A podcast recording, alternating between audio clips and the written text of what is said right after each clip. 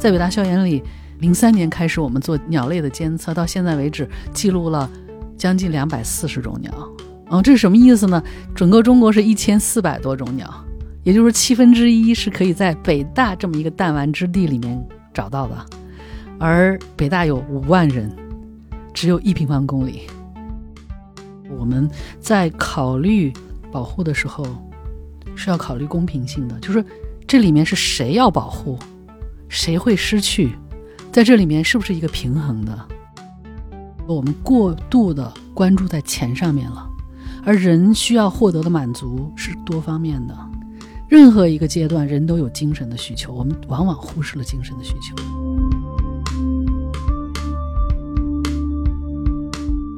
大家好，欢迎收听《螺丝在拧紧》，我是吴奇。这个播客每个月会选择几个周四不定期上线，欢迎大家在泛用型播客 App 以及各大音频平台搜索“螺丝在拧紧”进行订阅。也可以关注单独的微信公众号和微博，获取节目更多信息。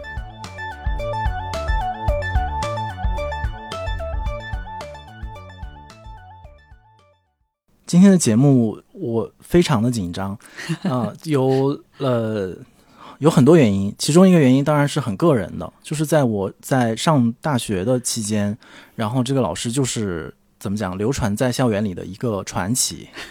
然后这个传奇当然不只是传奇那么简单了，就是它会有一个召唤吧，它的存在会让我们知道，呃，什么是对的事情，以及呃，有人真的会去做一件正确的事情。那我比较惊讶的是，在我已经工作了十几年之后，就是当然我依依然还在媒体的环境当中，看到这位老师依然还像我们上学的那那时候那样的在工作着，然后这种冲击可能比当时还要大。就是在你出了社会之后，你大概知道要。维持一份工作或者要做一份工作，尤其是跟自己喜欢的工作相关，是一件多么困难的事情。它远比当时大学里的很多的憧憬啊、想象和对美好价值的向往一比，它中间的那些很具体的困难就变得其实更加的清楚。而且今天的环社会环境里面，我们也经常听到年轻人说：“我想躺平了，我想摆烂了。”尽管在躺平和摆烂的这个当中，其实是有一种批评在里面，对于今天社会环境的批评，我也特别理解那样的一种选择。但是每次看到或者是听到这位老师，的新闻的时候，或者看到他的消息，我总会是有一种当头一棒，就是你看，刘老师还在前线工作着，你在干什么？这样的一一重紧张在里面。嗯，哎，我现在其实应该直接就介绍了。今天，今天我们的嘉宾是呃来自北大的吕植老师，然后他也是长期在国内外的自然保护领域工作，是参与了很多 NGO 的活动和建设，政府层面的很多工作政策的推动也在参与。欢迎吕老师。啊，谢谢吴奇，我也很紧张，因为我也没有做过这种播客哈，这是我的第一次，人生第一次哈。嗯，我也非常好奇，因为现在这种形式也越来越得到了，特别是年轻人的喜爱，呃，可能比那个平面的媒体可能传播力是更加强。而我们不管是从哪个角度，我觉得我们做的事情是需要，就刚才说到做自然保护的这些事情是需要。更多的人理解和支持的，甚至是参与的。不过你刚才说的那些话，也让我反思了一下。其实平时我并没有那么去想过，我做的事情会有这样的一个效果哈。嗯，因为对我来说都是自然而然的事情。嗯，反过来呢，我觉得我也有点惭愧。实际上，就是我那个选择做我现在做的事情，并且坚持。其实我一直有一个比较好的条件，一个非常支持我的一个环境，所以就是。某种意义上，我其实是我在天跟我的朋友、年轻的朋友开玩笑，我说我错过了青春期的反叛。实际上，嗯，我觉得这个环境肯定也是您您参与创创造的，肯定有这个成分哈。我创造了，就是幸福生活靠自己创造，这是一句老话，我我是非常相信这个的。嗯，但是我同时我觉得是我是被选择的。嗯嗯，有确实有这种感觉。嗯。这种备选原则啊，这个我们可以后面再说。行，嗯，然后我就说我第二个特别想要跟吕植老师讨论或者想请教的是，其实跟前面一个问题有相似的地方，就是我现在如果是带着我工作以后，包括观察社会上的各种变化，会一直觉得好像关于自然、关于环境的这样的议题越来越变得显性起来，嗯。然后在周围越来越频繁的形成讨论，形成公共讨论，然后大家看起来有很高的兴趣，呃，包括尤其是疫情来的一些各种各样的社会新闻，就是、呃、野生动物呃进入城市的空间，这样好像引起巨大的关注，比如比如说呃象群的事件等等吧。然后另外一个就是比如说现在大家城市里生活的人对于公园啊、自然、野外这样的一些话题都。空前的有兴趣，我不知道这个兴趣是自然形成的，还是因为比如疫情期间这种 被迫禁止的状态给逼出来的。但是总而言之，我们肯定，我想听众也会同意，就是我们都感知到自然保护的议题在慢慢的进入大家日常的生活当中。与此同时，我就想产生一个追问，我就想就想知道这种社会舆论层面的变化，对应到实际的自然保护的实践层面上，到底有多大的推动作用，或者说实践本身的变化程度和进步程度有多少？所以这个是可能我找想请请教吕志老师一个最大的一个问题的背景吧，嗯就是说可能放在您的研究的领域，您在这个领域里面工作这么长的时间，然后肯定是呃比较有发言权的去看到它几十年的变化。您我不知道您有没有感知到这样的一种公众层面带来的关注也好、热情也好，它到底在什么层面上进入了您工作在一线的这种实践工作的进步体现在哪里？哦，我是真的是切肤的体会啊！你比如说，我就是发起的这个山水自然保护中心，他们会经常招志愿者，嗯、就曾经有过这个招五名志愿者一个月的时间来到西藏去做一件事情，居然一个星期的招聘的广告招募到了三百将近三百人的这个应聘啊响应，这个是以前很少碰到的，就是这前些年很少有这样的这个火爆的这样的一个局面。另外就是你现在不管是跟谁你说起自然保护，的确是一个政治正确的一个口号哈，嗯、没有人至少没有人公开的会说我反对保护自然，顶多会有人说那我我们也得考虑乡村的老百姓怎么样哈，这个是也是对的一个一个说法。那我自己呢就特别有感觉，就是说自己都很受益在这个过程中间，因为以前在八十年代我开始做这项工作的时候，开始做熊猫的研究，当时在秦岭，八五年开始哈、马上就四十年了。对对对，呃，那时候我大概是大四的时候。去做保护呢，你要跟当地政府说这话，几乎都是要绕着说，就是因为别人会认为你会来影响别人的工作，影响别人的发展，影响别人的生计。包括当地老百姓也会经常问说：“哎，为什么要保护熊猫？它跟我有到底有什么关系？”哈，墙上那个标语说“保护大熊猫就是保护人类自己的”，那我跟我有啥关系？人类是谁呀、嗯，就是我的孩子明天要上学，我的这个家里需要支持，砍了树马上就能换这个钱，对吧？嗯、这这是后面可以展开说的一个复杂的问题，就是最近这些年，我们没有一个说到哪个地方去与人为敌的这种感受了哈，反而是很多地方都会邀请说。到我们这儿来吧，我们这儿有什么什么东西哈，然后我们分身无数，说我只能挑那个挑我们自己喜欢的那些地方、或者更需要的地方去做。这个现象的转变哈，甚至让我觉得我应该好多地方不需要我这样的人存在，可以毕业了。嗯，这个确实是巨大的转变。我觉得跟几个方面的因素有关系。我想跟最大的背景，我觉得跟国家的经济的发展确实是一个大的原因。嗯曾经有人做过一个叫做环境库兹涅兹曲线，它的是一个中型的这样一个曲线，也就是说，这个横轴是呃人均 GDP，嗯纵轴是环境的破坏。嗯，也就是说呢，在这个 GDP 还很低的时候，GDP 的增长是以飞速的环境破坏为代价的。的，那到了一定的 GDP 水平以后，这个曲线就往下走了，就有个拐点。大家像坚信是有个拐，并且在发达国家里面确实看到了这样的拐点，比如说美国的二氧化硫的排放。就呈现出这样的一个拐点，而且拐点是有具体数字的，比如说八千到一万美元人均 GDP 哈，呃，有这样的一个认识和经验。那么，所以呢，大家往往也会说说我们现在关注不到环境，是因为我们太穷了，我们必须先生存，我们先搞好温饱，然后再关注环境，也是这么来的。就是大家这其实也是个常识，大家心里头会认同这一点。我包括我自己都是很认同这个说法的。那么实际上大家看一下，就说这个我们。城里的居民，尤其是城市的居民，开始关注环环境，跟这个 GDP 的增长确实是有一定的关系的。所以，我们尽管我们很反对说用 GDP 来衡量很多很多东西哈，我下面还会谈到这个用 GDP 可能不是唯一的指标，但是这个现象是存在的。我们看到就是，比如说一二年以后哈，在中国这个环境教育这个行业有了一个火爆的增长。也就是说，很多家长愿意让自己的孩子有一个机会到自然里面去，有经历、有锻炼、哈，有认识，啊，这个是一个市场的需求。虽然呢，到今天为止，自然教育这个行业仍然是加上疫情啊，磕磕绊绊的，不是那么。暴利的一个行业，没有那么能生存，能生存就算不错哈，能持平就算不错。但是呢，因为这个加入这个行业或者做从事这个行业的很多人，他们自己是喜欢的，他们自己就喜欢到野外去跑，所以能够让他们有一个能够做下去的这样的一个理由，还是在坚持吧。很多人虽然很艰难，嗯，但是不管怎么说，毕竟这样一个行业是从无中生有出现了哈，这也说明了整个社会的这个需求。另外一个指标，比如说你现在走到哪儿去，你都会看到。长枪短炮拍拍照的大爷哈，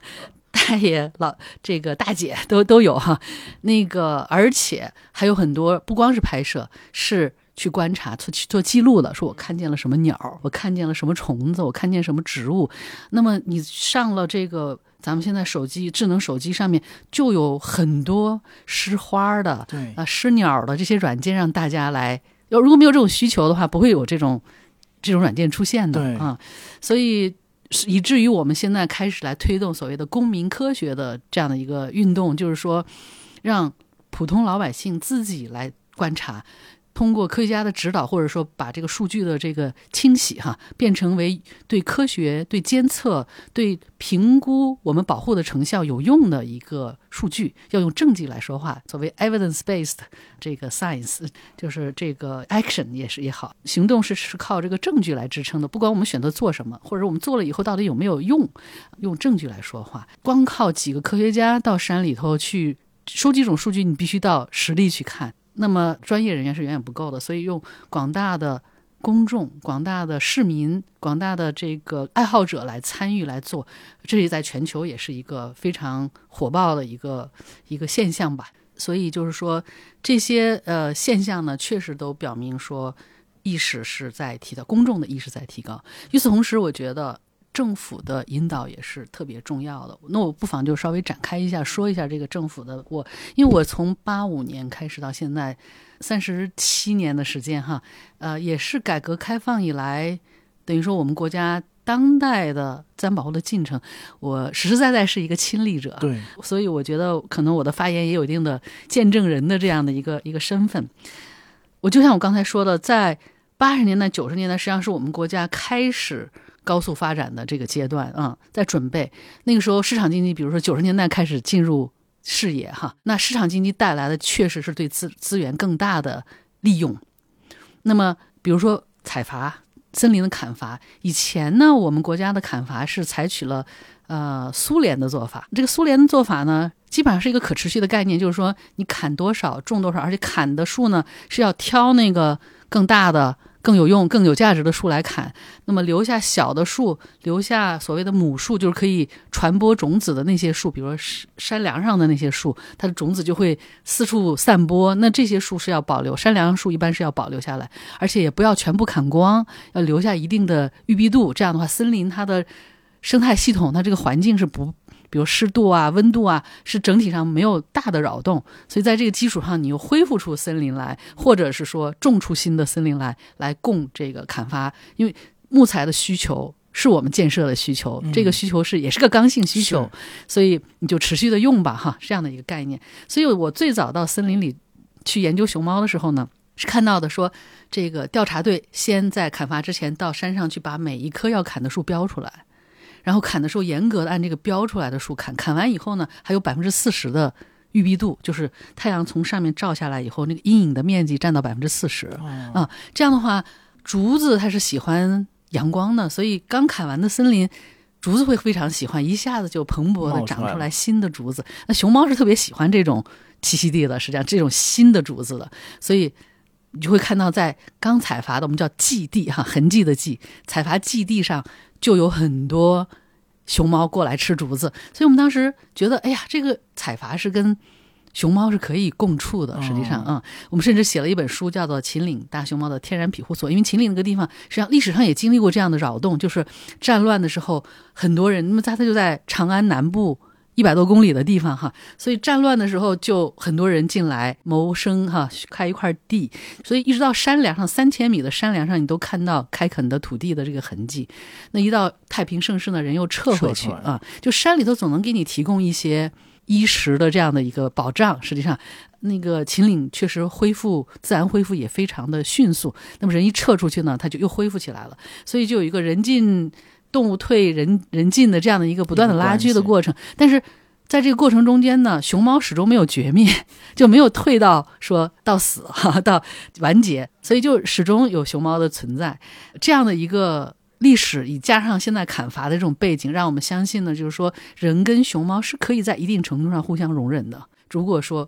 在一定的限度以内的话，度很重要。恰恰是这个度呢，在市场经济上时候被打破了。那后来到九十年代以后，这个市场经济开始发达起来以后，我们看到的的确就是，虽然这个砍伐的要求仍然是跟原来没有变的，是有限额、有设计等等的，但是呢。不管用了，没有钱的吸引力大，就是守规矩没有钱的吸引力大。嗯，另外呢，就是这个就变成一个大家有点默认的这样的一个，不管是运输的环节还是市场买采购的环节，大家就都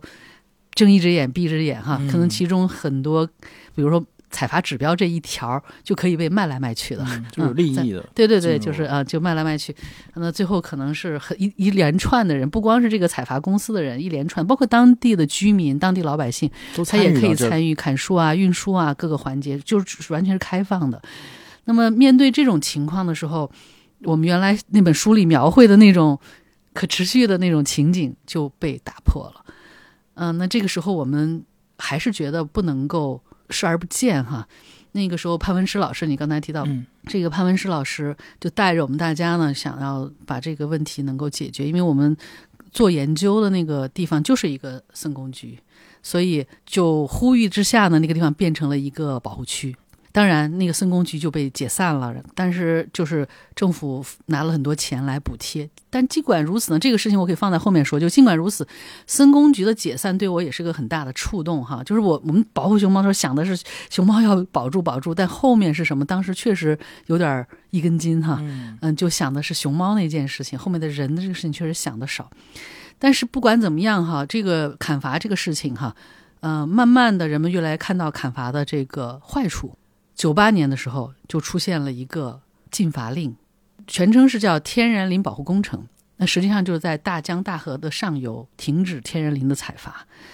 这不是针对熊猫的，而是针对九八年的那场洪水。嗯，我不知道你还有没有印象？那年的洪水死了两千多人，然后是全国范围里很大面积，反正就是当时抗洪救灾是一个大事情，全国人民的大事情。所以在这种情况下呢，大家。就开始追究这个洪水为什么这么大，当然是有气候变化各个各方面的原因，但是跟森林的砍伐造成的这个水土流失是有直接的关系，所以就停止了在特别是我工作的这个四川啊、呃秦岭啊这一带的这个森林砍伐。这件事情，我觉得是一个里程碑式的，在我们国家的环保事件上，我觉得可能还都强调的不够，包括官方都强调的不太够，因为我是观察着这个变化。这个事情是一个人们扭转大家对森林的这个概念，以至于波及到整个生态系统的这个概念，它的重要性的这样的一个认识。它是通过什么方式完成的呢？是通过行政手段啊。当时呢，朱镕基就提出来说，如果哪个县还在砍伐，你这个县长不要做了。所以这个是对当地的政府的干部。非常重要的一个事情，帽子是最重要的，对吧？纱帽最重要。嗯，对，所以就起到了一个立竿见影的这样的一个效果。以至于我觉得现在这个有点过了。实际上，森林的保护哈，就是不能动这件事情有点过。森林是可以被采伐，只要关键是管理。这个我后面会讲到。我们家国家现在管理上仍然是个短板。这件事情就是禁伐令出现了以后呢，跟着有退耕还林啊，跟着来的是什么呢？就是保护是一件重要的事情，保护生态系统是一个。哪怕他要付出代价，我们要做，这个是表明了是个政府的决心，也只有政府能拿出这么多的钱。比如说，禁伐令后面是七十万森工工人的转产，这几十万森工工人的转产不是这一年啊，是他这个后后面几十年的，包括退休金哈，那是国家拿出了多少亿、千亿的这样的这个成本来促使这个事情能落地完成。那紧跟着后面又有了退耕还林，因为只有。国家的森工局停产是不够的，那些山坡被种上了各种粮食，哈，产量也很低。实际上啊，那么同样造成水土流失，就有了退耕还林。这个初衷是非常好的。那么国家给补贴粮食，后来是补贴钱给老百姓那些山地，哈，那么老百姓实际上从中得到了一定的益处。所以这件事情，我觉得从政府的层面上，从根本上扭转了大家对自然的看法，就是。破坏自然变成有成本的一个事情，不管是行政成本还是这个资金的成本，对吧？而保护自然还能从国家能拿钱，这是第一次啊！所以这一件事情，我觉得确实是个里程碑。我当时，我当时正在平武县，四川平武县，我们当时就是从这个秦岭出来了以后，哈，我就觉得光说保护是不够的，你必须得为在同样的区域里面生产生活的人寻找出路。这样的话，保护对他们来说。不是损失。那个时候，其实我模模糊糊的就有了一个公平的概念，就是说，我们做保护，这个保护可能是一个外来的一个要求，外来人站着说话不腰疼哈。这个也是经常有人批评我们的一个一个话，嗯，这个不是错的。当地人他凭什么要？我们并没有为此付出代价。我在城里头，我该是有什么样的生活，我还是有什么样的生活。我拿着一个工资，对吧？但是对当地人来说，可能就是生计的一个斩灭啊，就是一个斩断了一个他们的一个生计哈。那这个问题是要解决的。所以九五年我从这个博士后结束了以后，我就决定我要做一些实践的工作。嗯，听起来蛮难的哈，但是我还是有点不服吧，就觉得说，我亲自做一下到底有多难。那就开始。在四川最熊猫最多的一个县平武县来开始做这个所谓的，嗯，自然保护与呃社会与经济发展综合项目，社会发展综合项目，其实就是说有什么替代的来源，找了各种，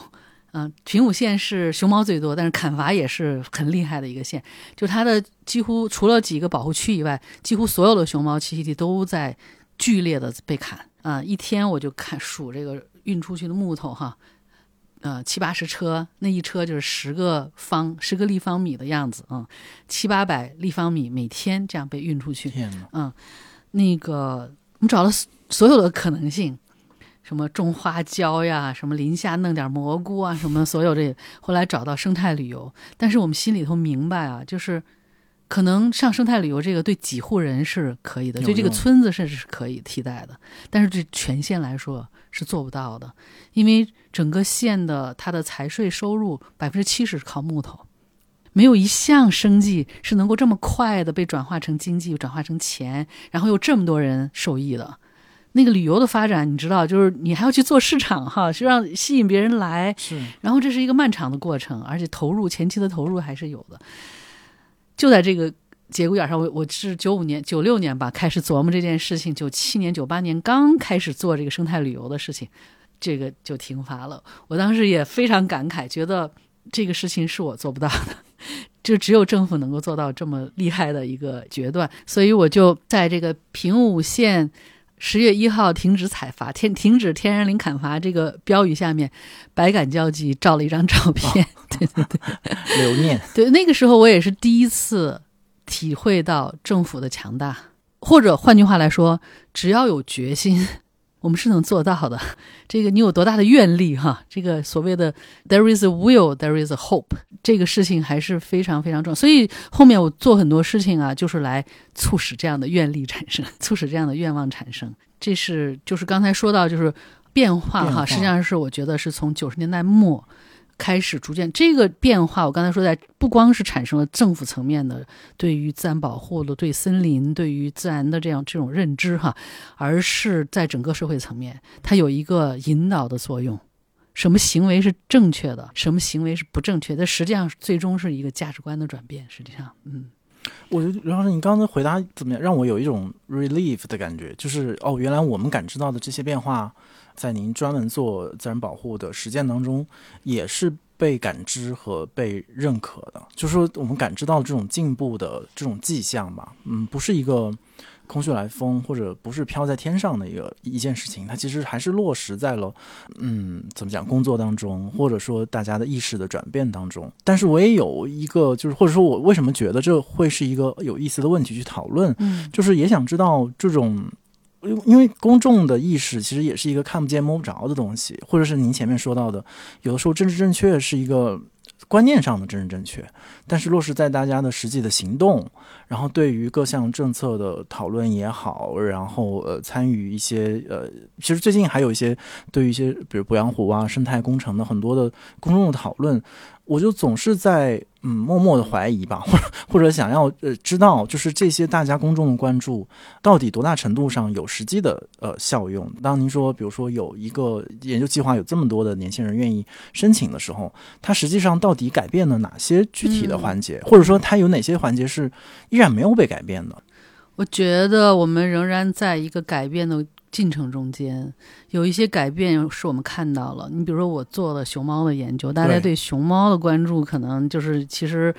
嗯，哪怕政府不关注，我们老百姓也会关注的哈。就是这个是一个例外，我不觉得熊猫例子是一个能够普遍应用的一个例子，就它实在是太招人喜欢了，所以我们。穷尽自己的力量要保护这个物种也是可以理解的哈。那么，当然，熊猫这些年是一个缓慢增长的这样的一个局面，得益于我觉得最根本上是九八年那次停法，虽然不是针对熊猫的，但是我就说整个价值观的转变是在默默的在产生。那么，熊猫肯定是第一个受益，这个毫不奇怪哈。但是与此同时呢，熊猫它庇护了。生活在同一个环境里面，森林环境里面的各种物种，所以现在今天看起来哈，我们国家保护的最好的两片，一片是熊猫在的地方，各种物种都有增长的这种趋势啊。但是呢，有一些东西，比如食肉动物，大型食肉动物还是比较缓慢的，没有看到明显的增长。另一片区域呢，就是青藏高原，青藏高原是另外一个原因了，就说。这个大的背景的整个的转变是一个呃因素，但是与此同时，它有个更大的背景在青藏高原是就是文化，就是说我们常说的藏传佛教的这种众生平等啊、敬畏生命、神山圣湖的崇拜和保护。到今天为止，几百年、几千年，它是一个仍然在实践的一个现实体系，所以。我在发现了九十年代发现了这个现象以后呢，就特别的兴奋，因为那个时候说保护是一个逆水行舟的这样一个感觉，但是到藏区就感觉很顺畅哈，所以马上就觉得说应该把它纳入到今天的这个保护体系里面来，所以这些前些。大概一二十年、二三十年，做很多努力是在这方面的工作。嗯嗯，那这方面呢也是在有一些进步的。你比如说三江源国家公园的成立了以后，就他采取了用老百姓来做保护者的这样的一个手法，就是每一户生活在三江源国家公园里面的人有一个人有一个公益岗位，就是一举两得，既解决了老老百姓的生存的问题、生活的问题。扶贫的目标也达到了，然后这个老百姓他本身他有这个心愿，想要参与保护，那么就会给他一个机会，所以他会做得很好哈。嗯，这个从保护上来说是一个成本效益都非常，从各方面，如果我们用公立的这个维度来衡量的话，它确实是一个成本效益非常好的一个做法。我觉得在全世界也都是可圈可点的一个示范，可以拿出去说事儿的。所以就是说，我们看到。很多地方的森林恢复起来了，这是实实在在的。我们看一下森林的这个进程哈。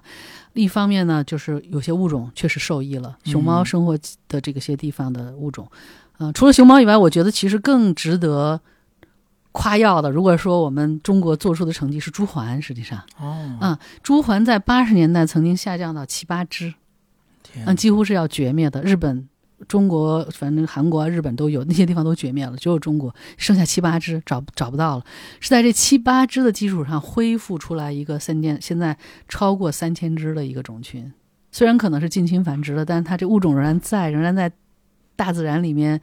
嗯，自由的栖息哈。这个是就我觉得非常值得自豪的一件事情。那这个起其实起一个关键的作用，就是在朱鹮取食的那些农田里，不要用化肥农药，就这么简单一件事情。嗯。朱鹮是在哪一带啊？是在陕西的洋县，也是在秦岭南坡。我做熊猫的研究也是在洋县，所以是也是眼看着朱鹮是非常非常少。现在到反正我们现在秦秦岭南坡到处飞的都有朱鹮。嗯，一直可能可以飞到湖北啊这些地方，嗯，这是确实是一个成功的案例。其实这里面人是做出了一定的牺牲，当然这个牺牲就由政府来补贴啊，或者甚至产朱环大米来卖哈，作为品牌，实际上是有办法可想的。有些时候这个保护其实也没有那么贵，一点点努力哈是可以起到你意想不到的效果。这些是非常好的这个例子，但与此同时，我也同意你说的哈，就是说。一旦“生态”这个词变成一个政治正确以后，有些人也会用“生态”这个词。你比如说，鄱阳湖这个项目是一个生态项目，是一个保护鄱阳湖的一个项目，但是它的核心是要修建一个大坝，修建或者几个大坝，哈，是要把这个水位拦起来。当然，水位是怎么下降的，这个就要追溯到上游的大坝了，对吧？上游把水拦起来以后，下游水就缺乏了。这个变化并不是一个自然的变化啊，那会对下游已经产生了一次影响。那现在把它又淹起来以后呢，又会是一个不自然的变化。大坝本身会产生隔离，比如说对我们前些天特别大家觉得悲伤的一个事情是宣布白鲟的灭绝。实际上，长江里面的这些大型的动物都处在非常。危机的这种状况，其中现在大家觉得还有希望的是江豚，因为白鳍豚已经灭绝了。对啊，江豚也剩下了一千多只哈。那江豚是不是有希望？那鄱阳湖是一个重要的江豚和这个湖河，它是两个栖息都用的，必须要连通。那大坝修建以后，就有可能隔离它的这个栖息地。嗯，但是这些因素呢？呃，工程方会说我们要考虑，我们可以解决，是不是真的能解决这个很多说可以解决的问题，实际上都没有经过实践的检验。你比如说修大坝的时候，现在都要修鱼道，对，就是让鱼能够溯游上溯哈，可以游过去的。没有一个大坝是真的游鱼能游过。现在采取的措施都是从鱼到了大坝下面以后，把它捞起来，人工的把它放到上面。这当然也是一个办法了，但是花很多钱修这个鱼道。就是一个摆设，实际上，所以呢，就是说，有很多是生态项目。我们看到还有另外一些生态项目，生态整治，比如说对河道的整治，把它弄干净了。其实不理解干净是跟自然相反的，把它用水泥砌起来，有的时候是为了防洪的这个措施。但是在乡村甚至没有人的地方，你是没有必要防洪。其实洪水它有它自己的生态功能，就是洪泛区这种水的消长。是有自己的生态功能，它带来肥沃的土壤啊，实际上是对当地老百姓或者是农业的生产是有好处。你只是要适应它，你在有水的地方不要种，对不对？水有水的时间不要种，等水水消退了以后，赶紧去种一些东西哈。千百年来，人们就是这么适应的。实际上，那么现在要改变这样的做法，用水泥把它砌起来，不要让那洪水泛滥等等的。当然。因为城市化呀，城市可能经不起洪水的这样的冲击，所以这里面其实是一环套一环的这个呃影响。那我想说的就是这个生态的这个项目哈，就是以生态为名的做法，不一定对对生态有好处，而真正的目的有可能就是挣钱。其实我觉得挣钱也没有关系，但起码你不要对生态有坏处哈。那那像现在我们看到的一些现象，就是嗯，对生态是有负面的影响。当然，有的时候我刚才说到，就是对森林的这个重视哈，以至于忽视了其他的生态系统，在不该种树的地方种上树，嗯，比如说草原上种上树，沙漠里种上树。其实沙漠是自己的生态系统，草原也是自己的生态系统。滩涂，比如说一个湖的滩涂或者河的滩涂。那个是不要树的，恰恰他们这种滩涂，往往是一些大型的鸟迁徙的鸟类，比如说鹤，非常重要的栖息。它站在这个泥滩上或者浅浅水里面去找食物，哈，它是这个涉禽。嗯，就是站在水里的这种鸟，它不能太深这个水，所以就是这种浅的滩呀，这个泥地啊，都是它非常丰富的有食物资源的栖息地。所以你把它种上树以后，它没法起飞降落，所以就实际上是破坏了栖息地。而鹤类大部分都是濒危的物种，在在全球都是很多濒危的鹤类，所以就是说，以生态文明有的时候是出于无知，有的时候是出于利益。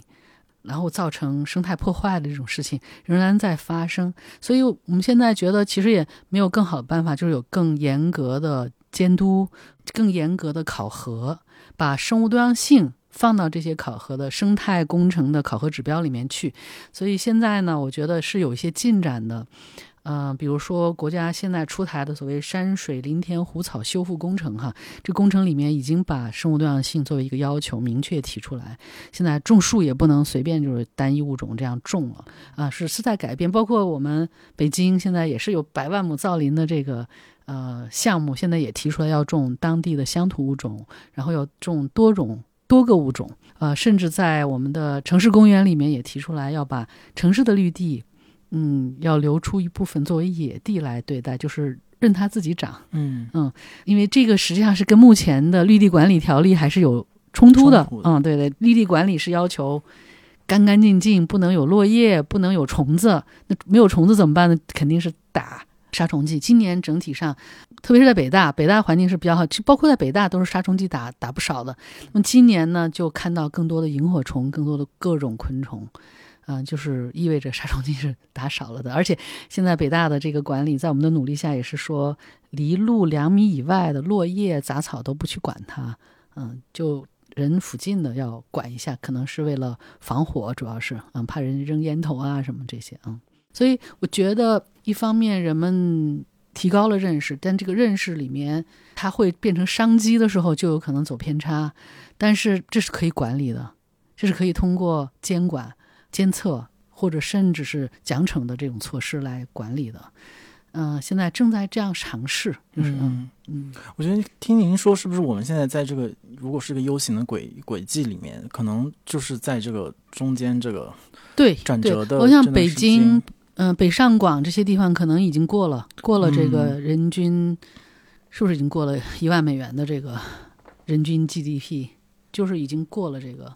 但是呢，这个人的观念和是有个实质的，所以还还是需要跟上。对对对，嗯。所以这个可能接下来会的问题，其实都是想去问这个错位和这个时差的地方在哪儿。一方面也是我们周围看到了一些实践，不管是说具体的案例，是比如说。鄱阳湖的讨论，或者白鲟这样的案例的讨论，还是说看到，比如说山水啊，或者是说我们也看到，比如让候鸟飞，或者说呃城市公民科学家等等这样的一些项目在我们周围出现。我觉得可能我们也需要相对一些结构化的认识，去认识这些项目跟我们每一个人的关系是什么。它不只是说一小群呃所谓的爱好者他们的事情，它其实是关系到，因为如果生态的话，那所有的人都在这个链条当中。比如说呃我们在我们的周围，或者是像吕志老。老师和您的很多学生们正在做的很多事情。跟我们每一个人的生活的轨迹也好，自己的选择之间哪哪些关系是可以建立的？没有我们想象那么困难。不是说我们一说自然保护，我们就得跟着吕老师一起 到去野外。我觉得好像可能刚才您给了一个很大的一个一个图景嘛，在这个图景当中，更多的是像具体的工作者为我们带来的这个变化，这个这个甚至说你是一一种运动，我觉得也不为过。但我觉得接下来是，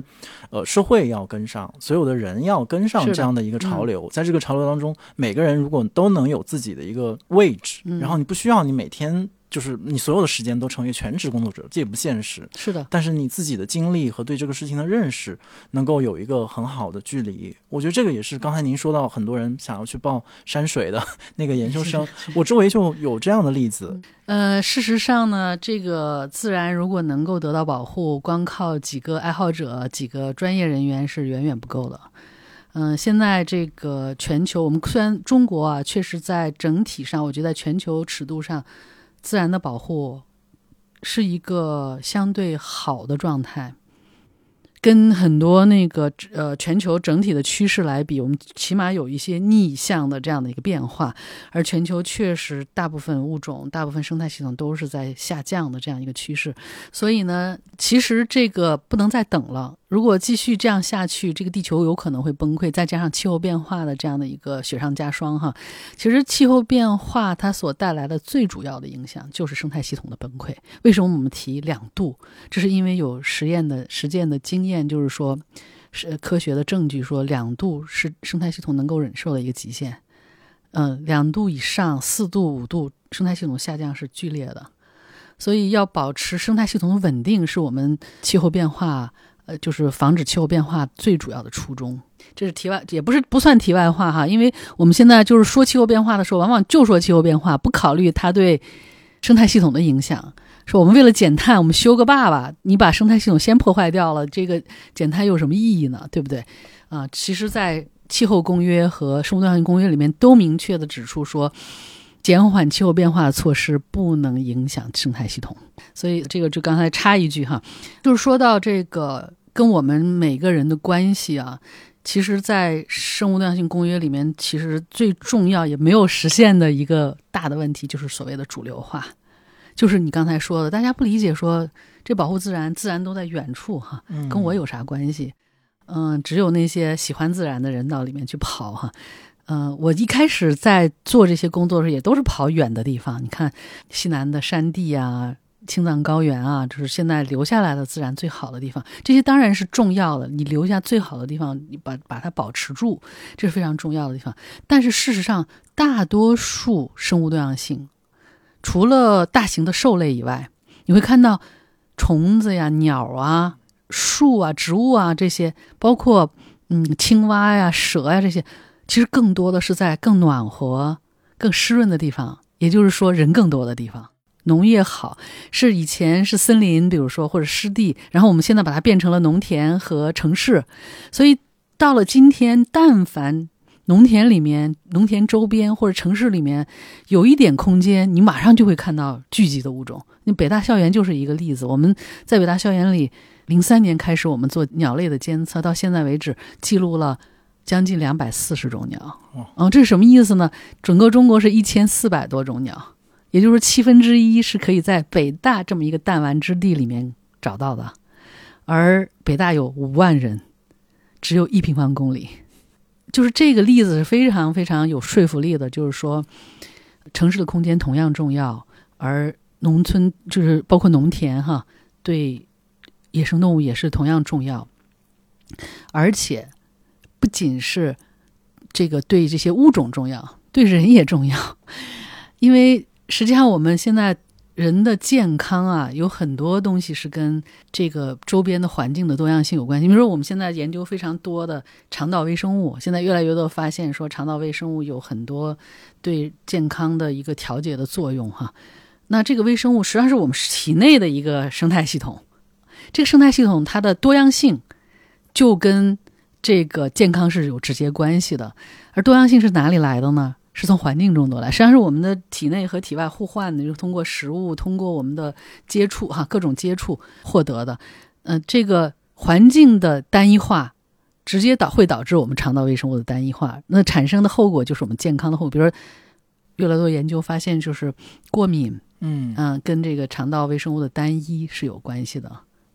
以前没有这个问题，人类可能没有这个问题。嗯，这都是城市化以后才出现的问题，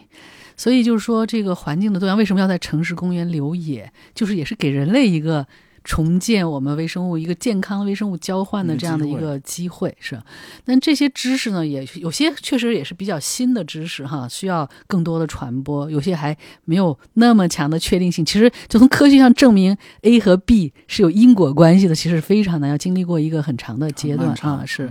所以有些东西科学上可能也还不是那么硬吧，就是，但是不管怎么说，有一个好的环境，我们人从本能上我们是喜欢的。发明“生物多样性”这个词儿 （biodiversity） 这个词的这个呃一个，就前一阵儿去年去世的哈佛大学教授叫 U. Wilson 哈威尔逊，他写了大量的关于生物多样性的书，他也创造了另外一个词叫 biophilia，philia 是爱的意思，嗯，这个是兄弟之爱。这这种这种爱哈，不是男女之爱，是兄这个是一个普遍的爱的这样的意思。bio 就是它指的是人类对生命的喜爱，亲亲生命性哈，亲自然性，就人本能的。这你说我们大家都会有回应，对吧？亲自然，亲生命。我们看见一个小的生命，我们看见一片绿色，我们看见一个湖会觉得心旷神怡哈，甚至我们可以愿意为他付钱去旅游。我们愿意，比如说，如果房子在这儿，我想要买一个房子是在一个美好的环境里的话，我愿意多付一点钱。其实我们对它的价值是认可的，只是只不过就是没有那么多的科学的依据来证明。现在我觉得清华大学的那个彭凯平老师他们那个团队也在做，就是自然呃跟这个心理的关系，嗯。就是特别是心理压力特别大的到自然环境，它会不会得到缓解？这个是有已经有很多科学的证据，包括在激素上啊什么的这些反应哈，啊是有是有证据的。所以就是说，在好的环境里面，人是更健康的，这一点应该是没有疑义的。嗯，只不过就是程度哈，多健康或者说这个多自然呃这个问题。其实，如果我们了解到这些，我们做一些事情，让出一些空间来。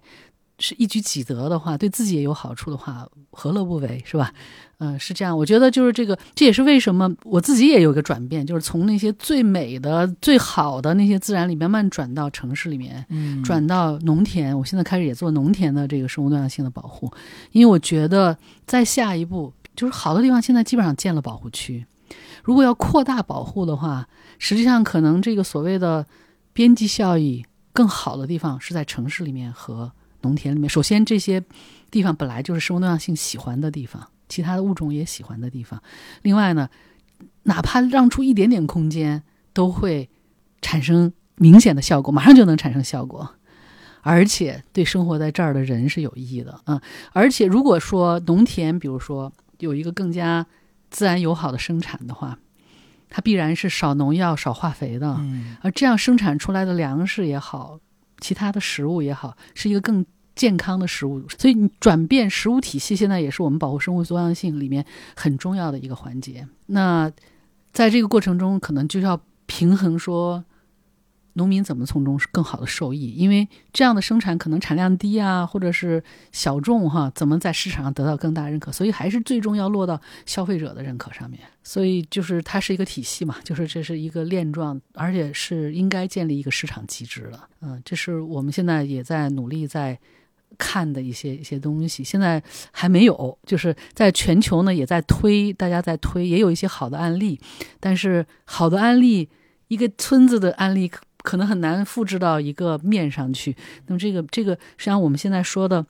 其实不光是保护自然的事情啊，其实最最最根本真的是保护人的事情。嗯，因为人在这个地球上生存的越来越艰难了。嗯，我们好的空间越来越少，如怎么样才才能让这个其他物种有一个机会，让我们自己的人类也生活的更好？这个实际上是最根本的一个问题。对，嗯，所以按照原来的这种资本主义发展、工业发展的这个趋势，哈，这个导向是走不下去的，这个肯定是走不下去的。当然，就是说，我觉得这里面可能又回归到最根本的一个问题，就是我们要什么，就是所谓的价值观的问题。我们要什么？我们要钱吗？我们要更多大的房子吗？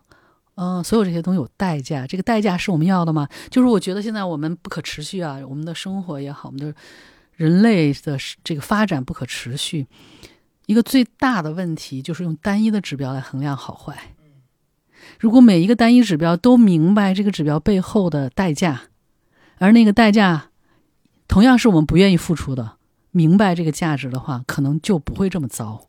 嗯，所以现在就是是需要有一个所谓的转型哈，就是一个转变。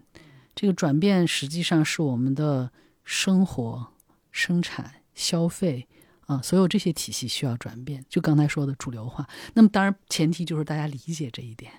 理解我们的每一个行为背后都有代价。实际上，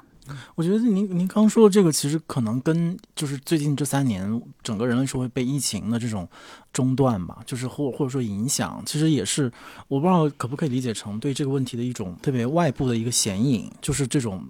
过去的生产和生活方式的不可持续，或者说一种普遍危机的出现，所以虽然我们是被迫停止，然后很多人被迫停止，但是我们已经就前面也跟您聊，就是被迫停止已经出现了一些对自然环境来讲更积极的信号，但是这个肯定不能说我们按这样的方式去 去保护自然，这样人类社会就被毁灭了。但是可能是不是真的来到了这样的一个一个节点？尤其是您前面说到，就是您从可能遥远的呃山野慢慢关注城市和和农田，我我自己也是有这个。观察吧，就是说，今呃，当然，您是从呃保护者的身份，我们如果从从一个普通人的角度，就是说，我们关于在城市的公园里面，就是大家，比如说那天我印象特别深刻，我和一个朋友坐在北京一个公园的旁边的一个空地上呃聊天，然后后面就是一个商场，前面就是一个公园，嗯，然后那个朋友就说，因为他是他的工作就是在商场里面，嗯，然后他说特别明显的是商场里面现在没有人了。就大家都在公园里，就过去大家在商商场里消费，带着孩子，然后现在就他大家都在公园里划船，在那儿学桨板等等等等，就是公园吧？你说 对，被被暴露了。嗯，但是我觉得可能他用一个特别小的例子，但是我觉得可能的确是今天生活在呃城市或者尤其是大城市里的一种普遍的心理，就是大家对于这种。单一的城市生活的出现了某种厌倦，这个厌倦当中有疫情的因素，但是我觉得也有很自然的，就是刚才您说的这种转变的发生。大家意识到我们的生活里不然不能没有这个东西，之前我们被太多人为的人造的东西所组成了，所以就出现了这个转变。那与此同时，当然前面也说到，比如说去野外露营啊，这样的也成为一个时髦。所以，我听说卖那个户外的这些露营产品的。店都都赚赚，就是成为对成为特别，就尤其是年轻人的追捧的生活方式嘛。但是这个可能也可以就辩证的看。然后另外就是，比如说之前我们也请跟那个王放老师也聊过一次，然后他说他尤其介绍了他说的呃在做的公民科学家这样的一些项目，和您前面提到的我们现在家长对于小孩的这种自然教育的的重视，然后包括这些 A P P 的呃出现，然后其实是你会发现可能几个线条都在。关注或者在转变到关注城市里的生态，或者城市人怎么样去参与整个生态的建设，或者在这个当中的位置这样的一一个议题，这会是一个比较比较大的转变吗？是对于自然保护的这个概念来讲，当。所谓的自然保护，其实就在我们身边。我们有这么多的可以去参与，比如可以去北大观鸟，可以去呃参加，比如说让小区就可以观鸟 哦，对，可以在我们周围观，也可以参加，比如说让候鸟飞啊，或者是猫盟啊这样的一些，其实是在我们身边组织很多这样的公益活动，甚至是捐款等等，这种不说了。就是怎么样去理解，或者从您的角度觉得城市里的人。怎么样可以是一个更好的去参与这种转变，或者积极的成为这个转变当中的一个积极作为的主体，而不是说只是跟随或者跟跟随某种风潮或者一种一种时尚。您有没有一些这样的观察？对，首先我觉得这一次的疫情确实可能让更多的人体会到自然的好处，就是对自己的好处。我觉得这个仍然是一个非常重要的基础。就我刚才说那些道理，他不一定明白说肠道微生物怎么样啊，多样性，或者是呃什么栖息地啊，什么样的花儿，什么样的草。但是，首先到户外去，到自然中间去，自己心情更好哈。这个是这种隔离的生活可能 和起到给带来一个反弹。我觉得就希望这个这个这个效应能持续下去。对对对，嗯，是让大家就更加进入自然。嗯，但是与此同时，我们也确实意识到，就是说，大家的认识还是停留在非常表面的这个层面的哈。你比如说，我们实际上是做过一个调查，就是实际上大部分人并不了解什么样的自然是更好的。呃，我们做过一个调查，就是城市的就北京的居民来看，说你喜欢哪一类的绿地？一类是整整齐齐割的干干净净的，上面是树，底下是割的干净草，中间就是没有任何其他的东西。也很单一。第二种呢，就是草哈，杂草啊、灌木啊什么，上面树也是五花八门的，路也是不是那么明显的。问哪一种？说，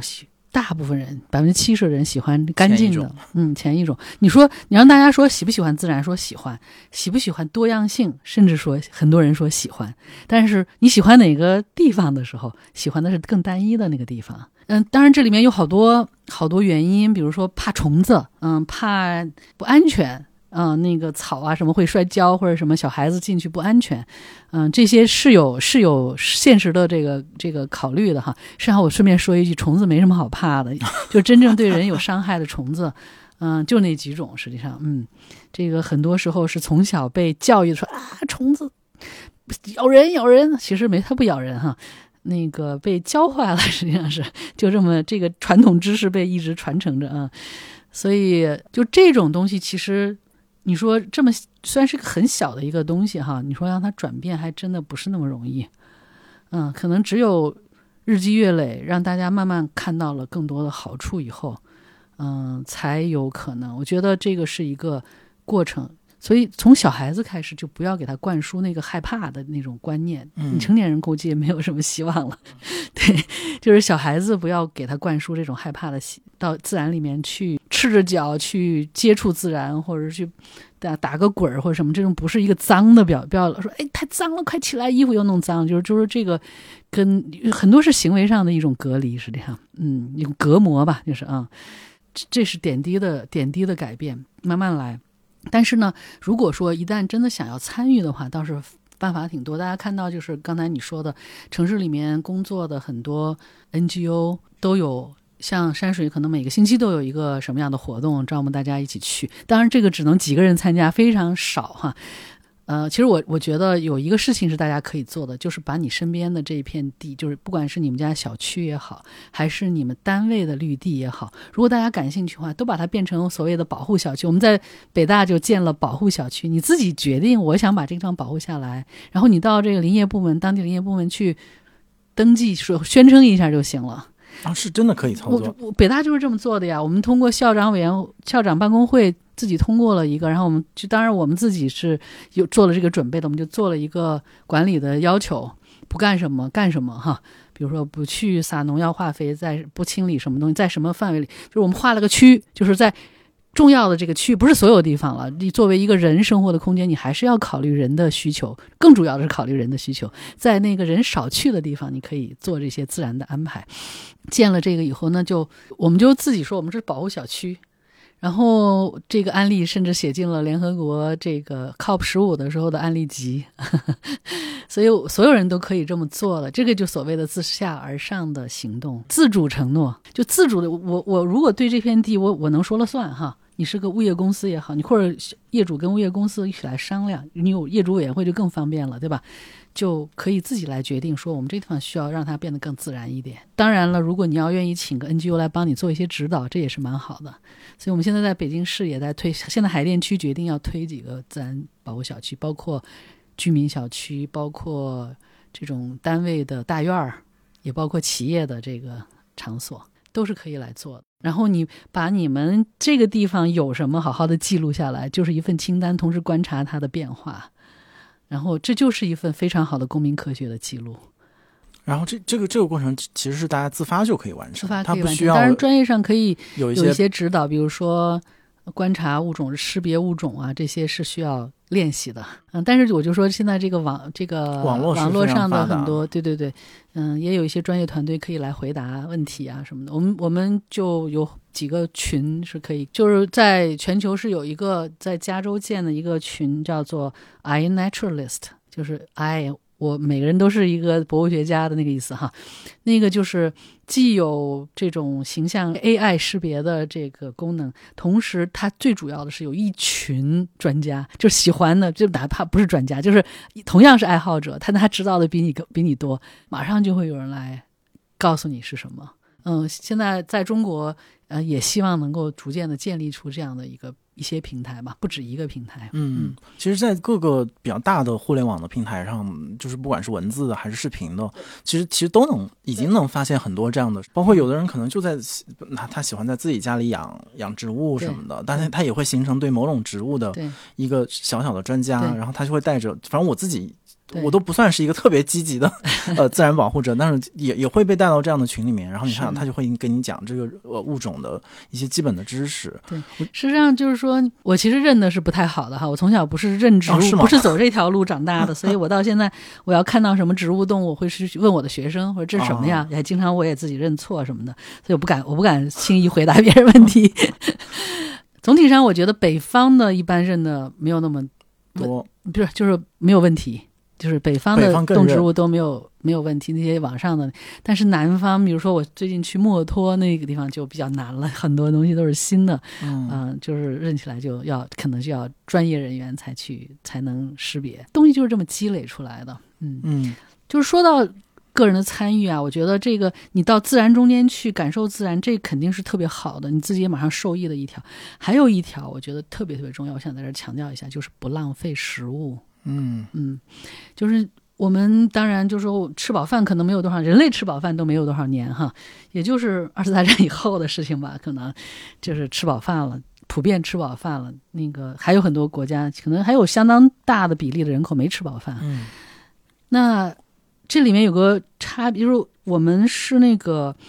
收集者和猎人哈，这么出来的，从这个非洲出来的时候是这样出来的，所以吃了上顿没下顿是非常普遍的，就是是常见的一个事情。所以有了食物拼命的吃哈，然后到了下一顿没有了。那现在我们仍然有这样的一个习惯，看见食物就会多多的摆在桌子上来哈，一种满足感，嗯有种满足感。呃其实不光是一个摆排场，我觉得是那个生理上或者心理上的一种需求，但是我们得意识到这个的危害在哪里。就是今天我们生物多样性碰到的最大的一个威胁啊，是土地被转化，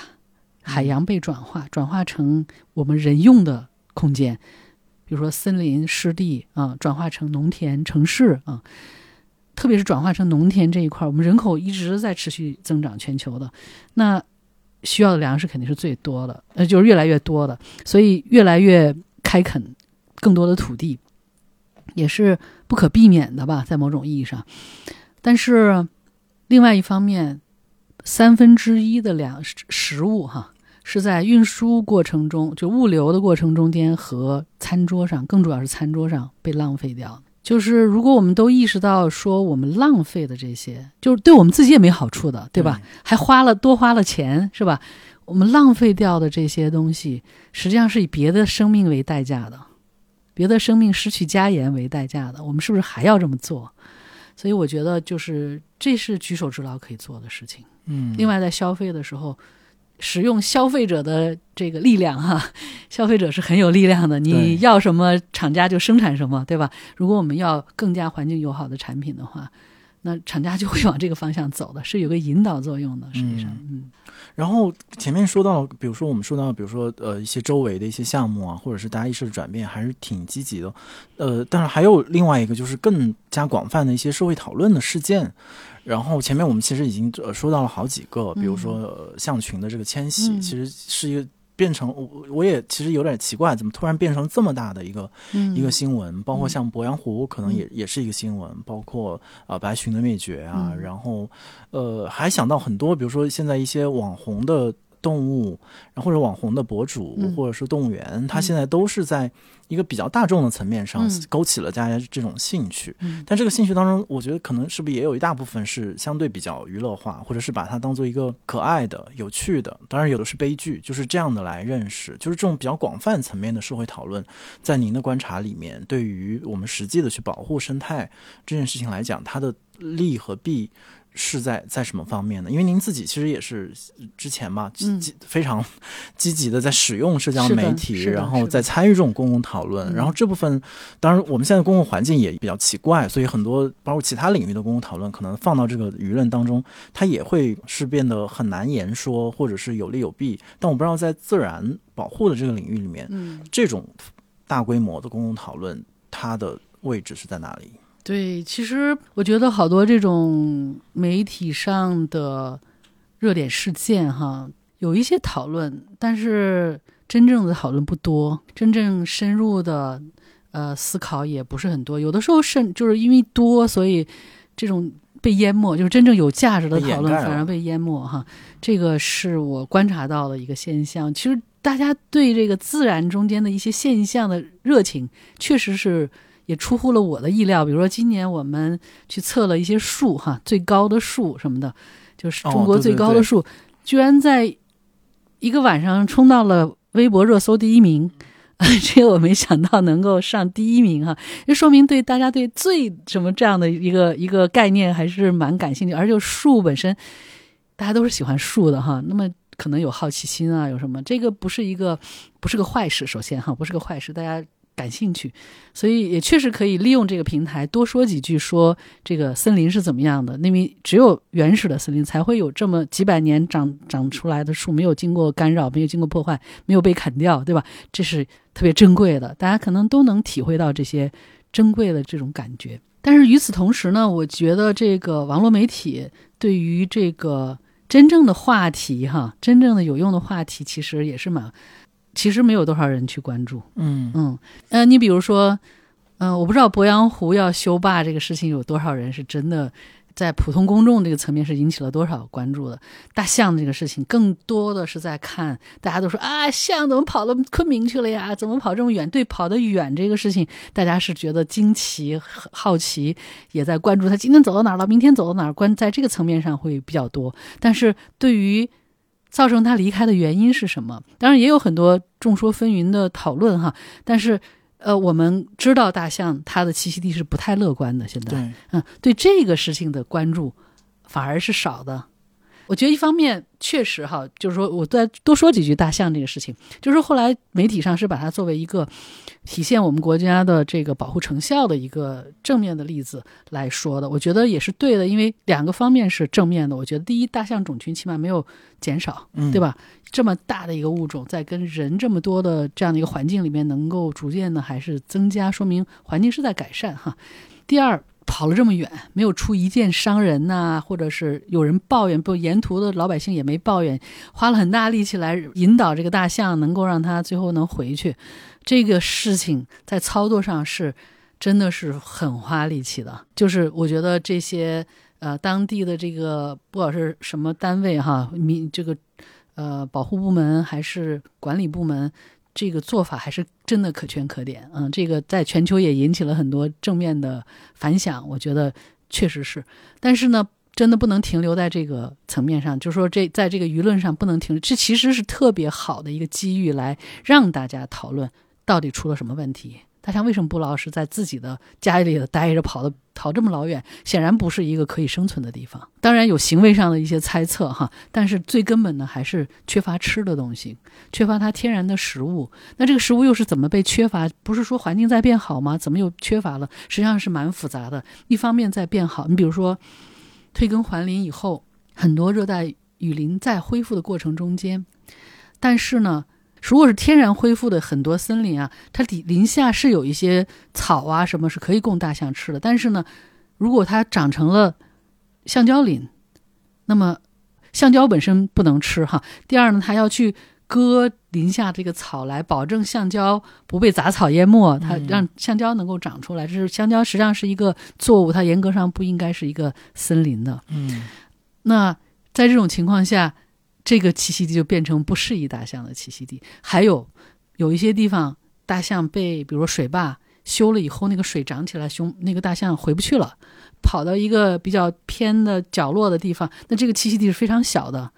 那不够吃的了，它就去骚扰老百姓啊，或者是产生很多人象冲突，也有这种情况。我觉得，其实在，在这个背景下，应该好好的来讨论一下，我们怎么解决大象的问题。我们究竟想要保护多少只大象？其实这都是有限的。我们现在的空间是有限的，我们能养活多少只大象？那这个大象的栖息地应该怎么来恢复和营造？嗯橡胶林应该怎么做？现在橡胶的价格不好，是不是一个机遇，能够把一些橡胶回归成为大象的栖息地？哈，因为橡胶是种在比较平坦的这个森林里面，而大象的栖息就是比较平坦的，这是重叠的，实际上。所以它需要的是低海拔的，然后大象也是需要低海拔的，所以这样的一些讨论是应该来展开来讨论。这是其实不是哪个地区或者是哪一个国家说，哎呀，我们做了不好的事情，根本不是这样。就是说，都有一个发展的过程，来讨论这个事情，反而是一个坦诚又积极解决问题的一个态度，是会得赢得更多的尊重和理解的。我能理解说。管理部门可能担心说，我说太多引火烧身哈，因为现在这个网民的这个不理性，然后他会回来说，你看你们干的什么事情，或者这完完全有可能出现这样的情况，所以大家都非常的小心，说不要被网暴了呀，嗯不要被那些简单粗暴的一些理解伤到自己。但是是蛮遗憾的，我觉得。嗯，我觉得这个的讨论可能也就也和前面我们咱们聊到的那个我觉得那个错位和那个缺失是，嗯、有关系。就是一方面是能够感觉到普遍的这种兴趣和关注在上升，但是它落实到比如实际的保护当中，或者说大家参与的这个程度，大家又有一点摸不着头脑，或者嗯。嗯没有不知没有特缺乏特别专业的进入。判断不好判断这个是好事儿坏事儿，甚至对，我觉得这个可能就是说我们挺缺乏这种结构性的认识，嗯。然后这种结构性的认识，其实通常或者最好的方式，其实就是通过公共讨论，或者或者经过公共讨论之后，我们形成一些哪怕暂时的一些共识，然后经由比如大众媒体进行的传播也好，或者我们可以就是有更多的比如说节目啊或者报道啊，对 说到这儿，我有点儿惭愧啊。曾经我跟一个朋友说了，就我们二零零零年的时候商量说会来做一个节目，来专门就是说谈环境的事情，甚至采访一些人。然后，因为我们有这个背景，所以可能可以谈的深入一点，就是一个稍微深入一点的谈话的一个节目。但是由于种种原因就没有做起来。我现在也不知道能不能做这种事情。二零零零年，二零零零年，对哇，那也很那嗯二二十多年前了。是的，嗯，我觉得这个可能也是为什么我前面说到对于这些问题，我好像从我个人角度觉得总是就是在这个链条或这个您说的这个过程当中缺少一个拼图。当然，可能我们缺少不只是一块拼图，但是的确从我的专业的这个角度看到的就是公共讨论的这种呃缺失，会是挺重要的一块拼图的。我们现在看到一些网红的博主啊什么的在说这些问题，他们也在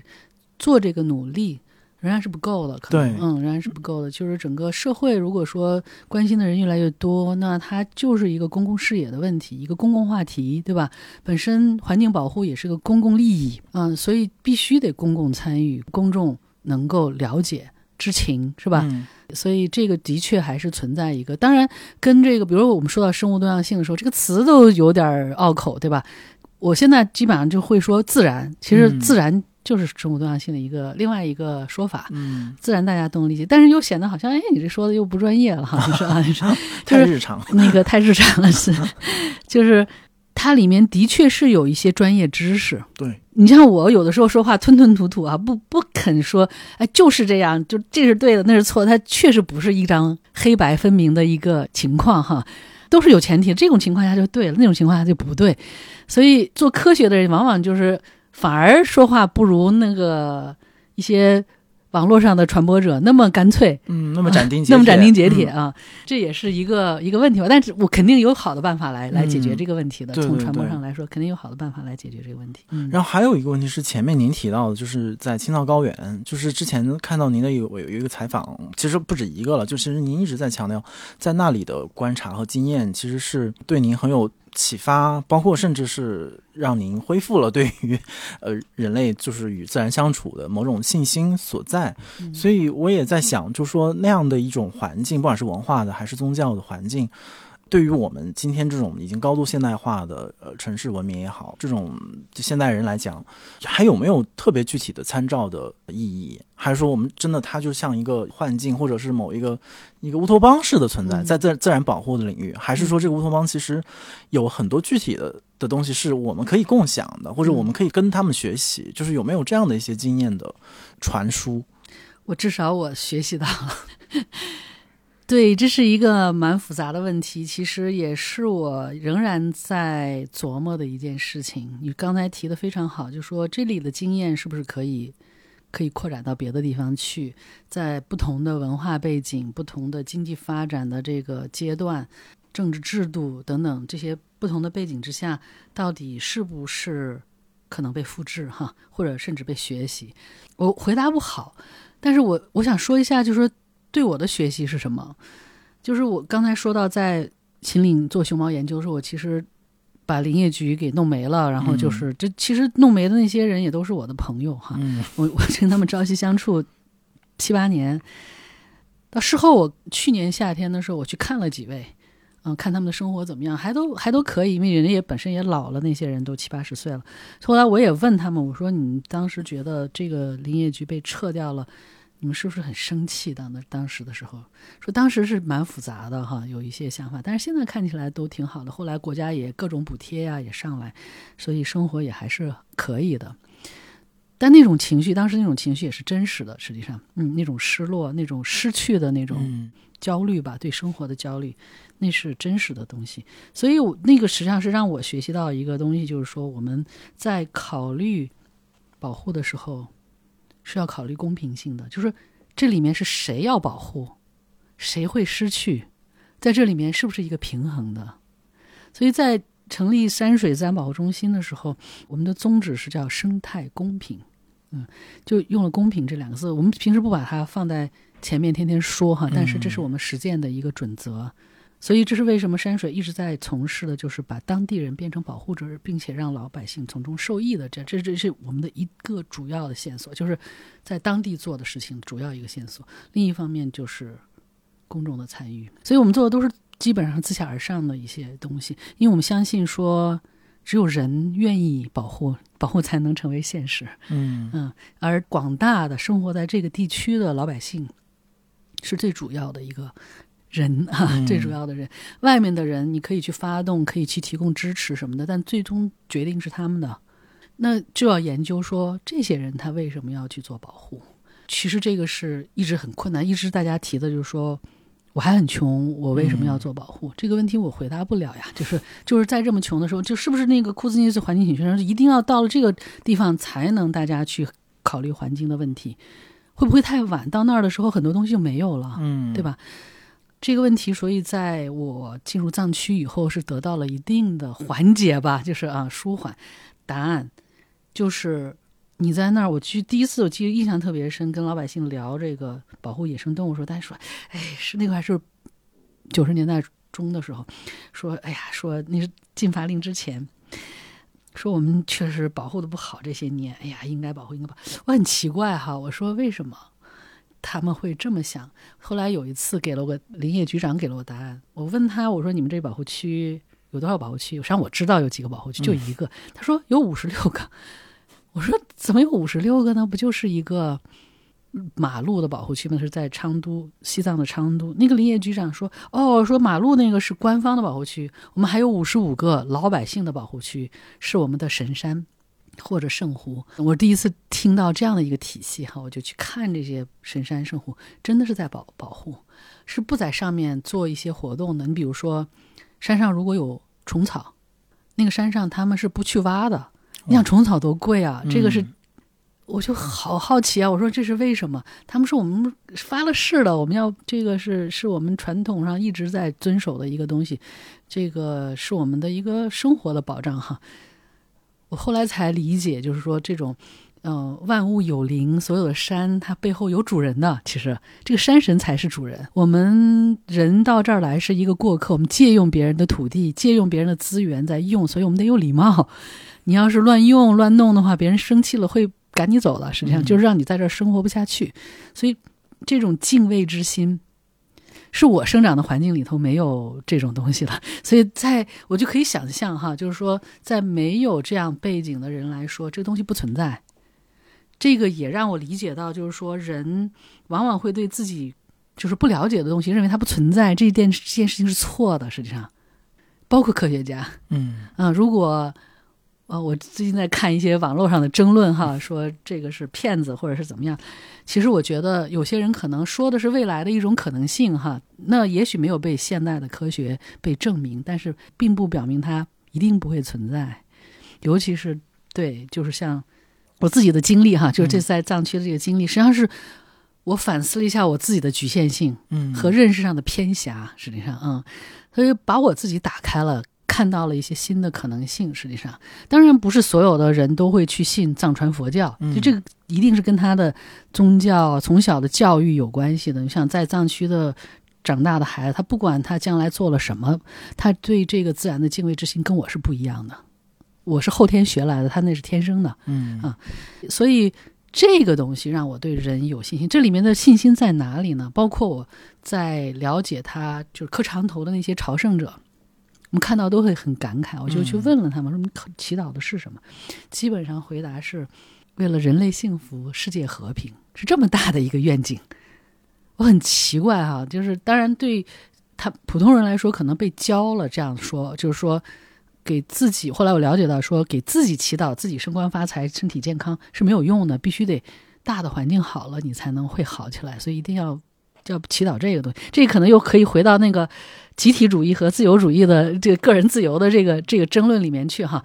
但是像环境保护、地球这样的一个公共利益哈，这种共识、这种公共的见解、公共的呵护，肯定是一个需要的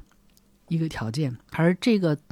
文化、这个宗教，它所倡导的是这样的一个一个东西，确实让我很感慨。就包括像不去采虫草这个这样的，是有利益损失的呀。虫草是比黄金都贵的一个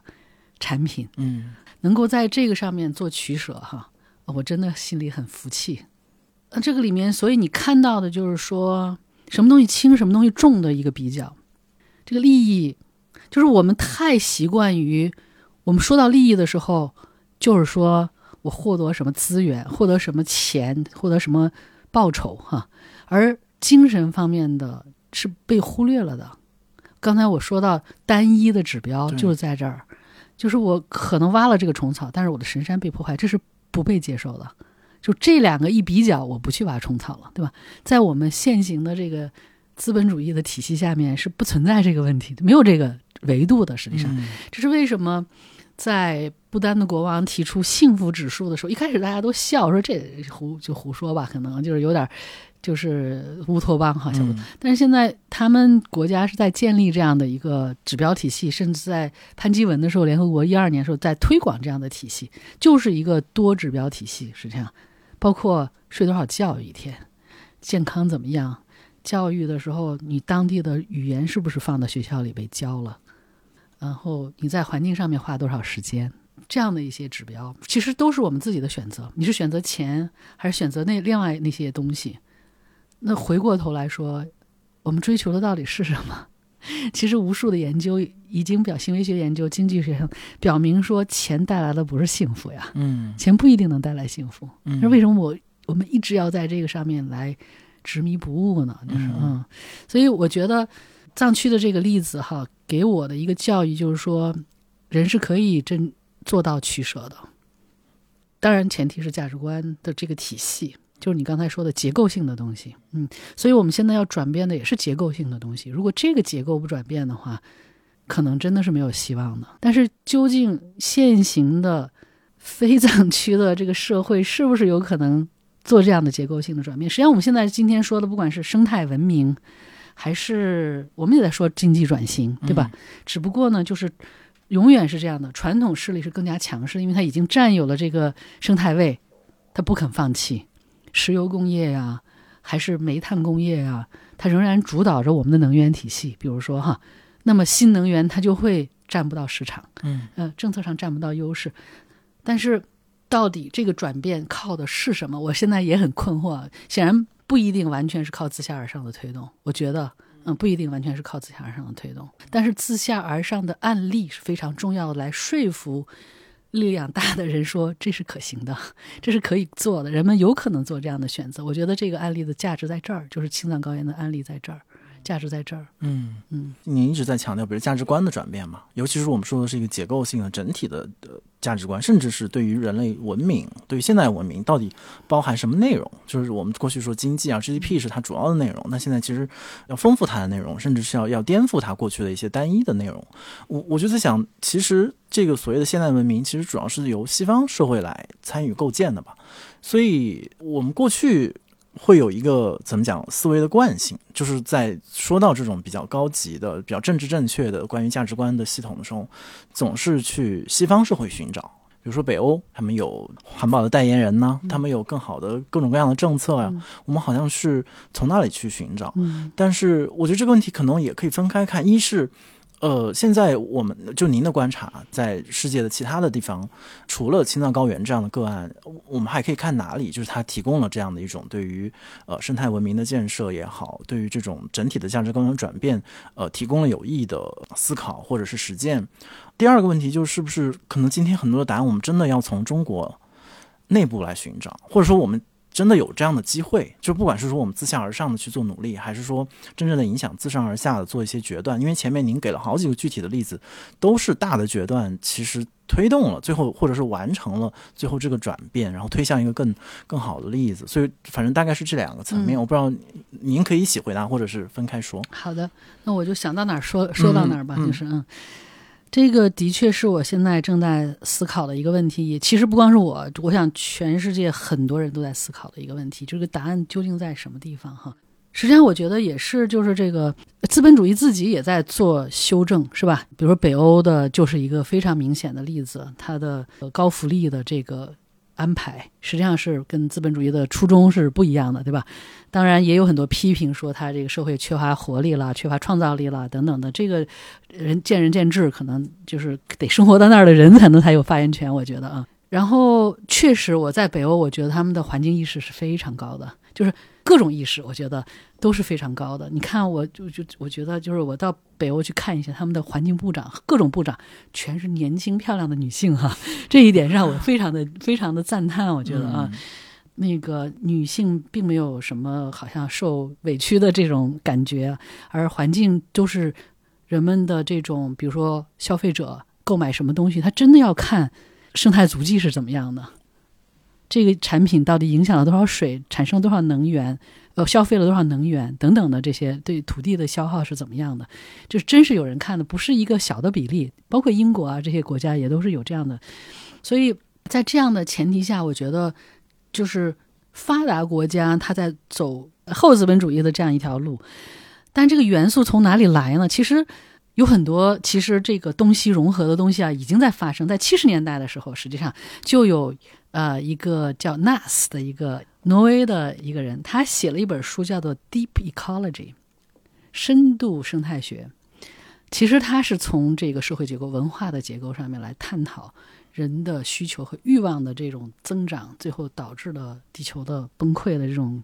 局面是怎么有可能来扭转它呢？他提到了这个文化方面，他其实受了很多东方哲学的影响。嗯，东方哲学的影响，其实很多哲学概念，东方的哲学里面都是教人有节制的。这一点呢，跟这个我觉得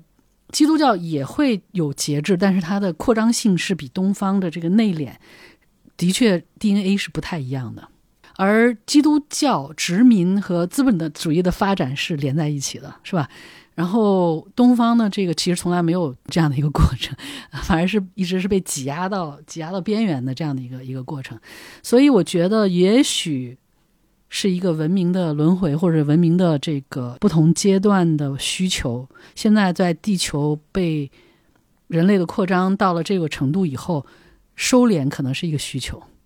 自治、自律，哈，而这个里面在东方哲学、东方文化和宗教里面是有更多的表现的。因为我在藏区比较时间比较多，所以这些年对佛佛教、对藏传佛教的一些哲学理念，哈，我可能不是一个宗教的人，哈，就是信教的一个人，但是我对很多佛教里面的理念我是非常认同的。实际上，释迦牟尼可能在两千五百年前就看到了这些问题。追根结底是我们人要什么，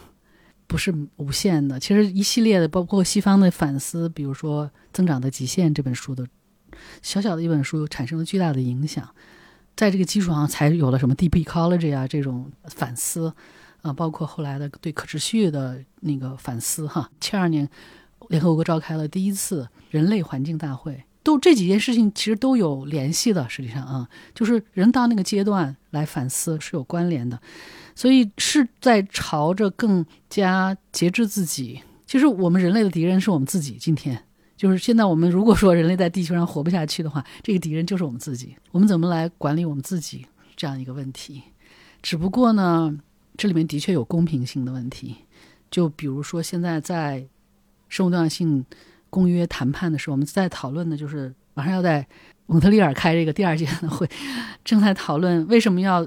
在那儿开呢？是因为要有一个更加开放的环境，让更多人参与讨论，特别是发展中国家的人来参与讨论，呃，包括一些原住民的代表啊等等这样子。这里面就有一个公平性的问题，说我们保护地球、保护自然，不能忽视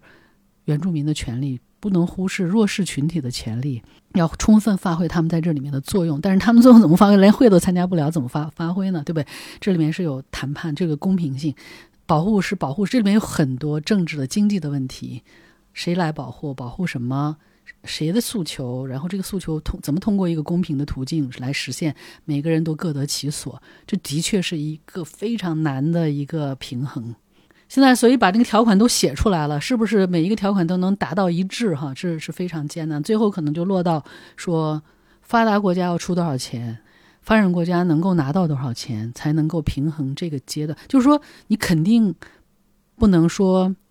他还没有吃饱的时候，你不让他生产了，对吧？他的人口还在增长的时候，你突然缩减了他的农业。农业的这个收入，呃，获得的农业的这样的一个福利，这肯定是是有违这个公正公平的这个原则的。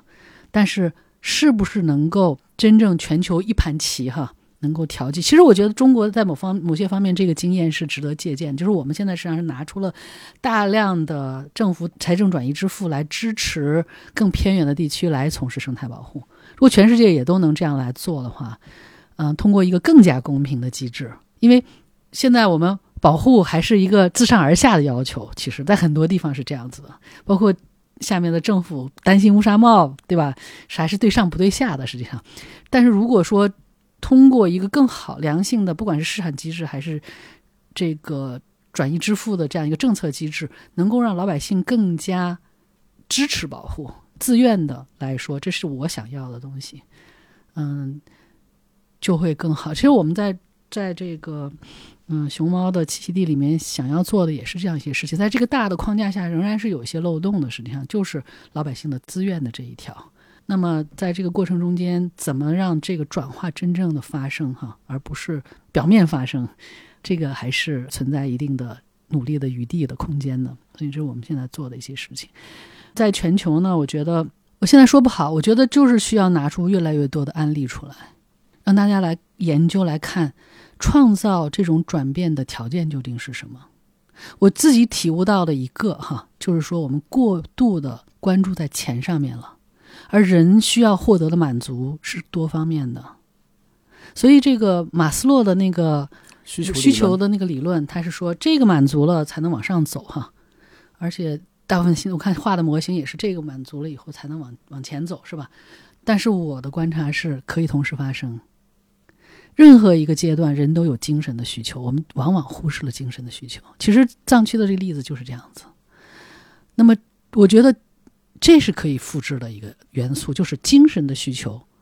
比如说，我们在四川的这个村子里面，大家获得的是自我，就是年轻人就回乡来做这些保护的工作。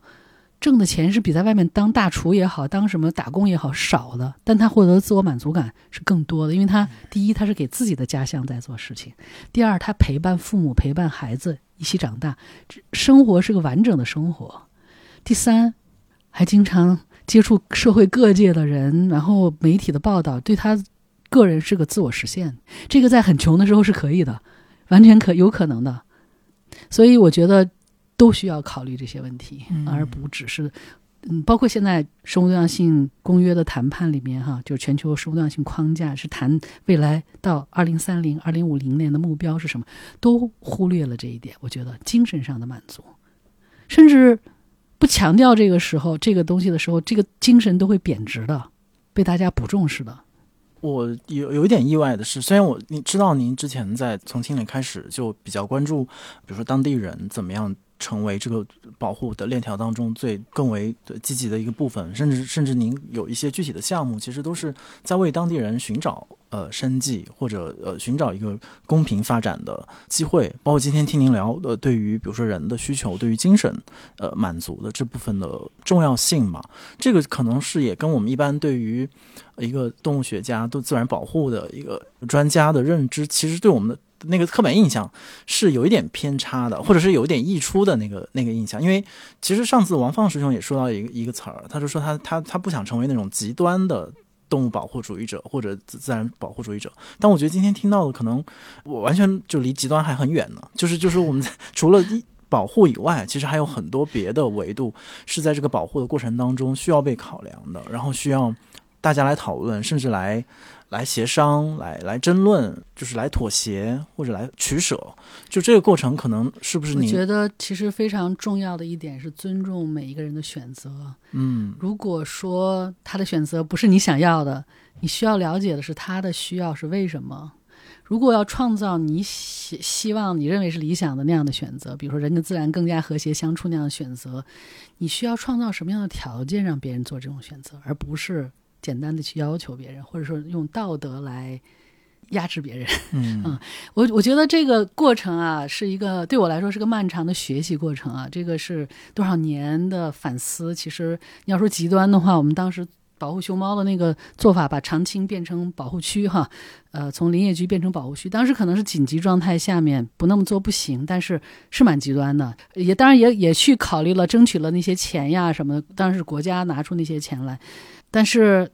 在我的这个量表上，确实考虑的是少的，就是啊，嗯那么也是碰了壁，就是因为朋友碰到了不满意的这个情况，才让你触发、触动你去想这些事情，而不是简单的说他们这些人特别特别的没有觉悟或者是怎么样哈。其实不停的反思吧，就是我们的行为其实都有影响，不管你是一个